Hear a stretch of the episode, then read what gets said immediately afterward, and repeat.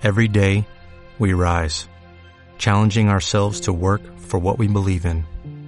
At U.S. Border Patrol, protecting our borders is more than a job, it's a calling.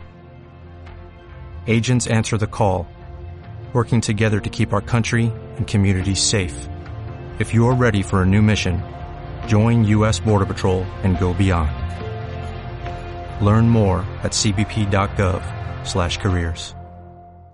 Jesús Sánchez Quiñones es director general de Renta 4 Banco. Don Jesús, ¿qué tal? Buenos días. Buenos días. ¿Y el mercado hoy cómo viene? De momento la apertura bastante plano. Hoy vamos a estar muy atentos a lo que suceda en Estados Unidos. Se ha tenido que retrasar al menos un día la votación sobre la reforma sanitaria. Parece que hay al menos 30 republicanos que votarían en contra cuando lo máximo se puede permitir es 21 para que salga eh, adelante esta reforma. Hay que tener en cuenta que esta reforma es el paso previo a la reforma fiscal y al plan de infraestructuras que ha descontado de forma muy anticipada sobre todo la bolsa americana. Por tanto, un contratiempo en la aprobación de esta eh, reforma sanitaria sí que podría poner en duda eh, que Trump vaya a ser capaz de poner en marcha eh, tan pronto como estaba descontando el mercado todas las medidas que había anunciado hasta ahora.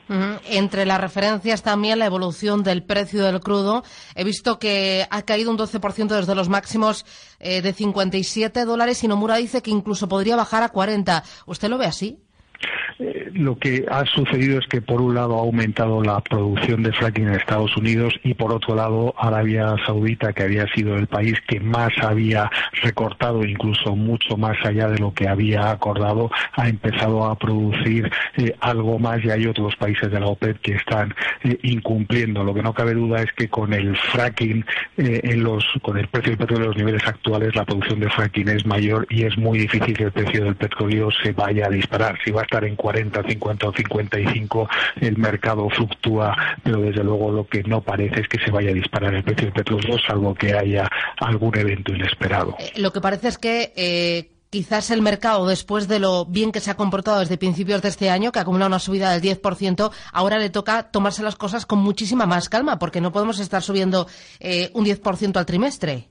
Efectivamente, así es, y hay que tener en cuenta que quien ha tirado de todas estas alzas ha sido Estados Unidos y ha, y ha estado con este tirón descontando todas las medidas que había anticipado Trump y como estamos viendo y hoy saldré hoy tendremos un botón de muestra no va a ser tan fácil ni tan rápido el poner todas estas medidas en marcha y por tanto quizás el mercado ha descontado demasiado pronto y con demasiada intensidad y sería lógico que tuviéramos un descanso incluso algún recorte. ¿Y sería lógico que descansaran los bancos y tomara el relevo otro sector? Los bancos son los que más favorecidos se ven de una posible subida de los tipos de interés y un aumento de la curva de tipos, es decir, de un aumento mayor de los tipos a largo plazo con respecto a los tipos a corto plazo. Es cierto que había sido el sector más castigado en los últimos años, pero también es cierto que algunos de los valores bancarios con subidas superiores al 20% en lo que va de año, lo normal es que tengan un cierto descanso. Muy bien, Jesús Sánchez Quiñones de Renta 4 Banco, gracias, buen negocio. Muchas gracias. Adiós.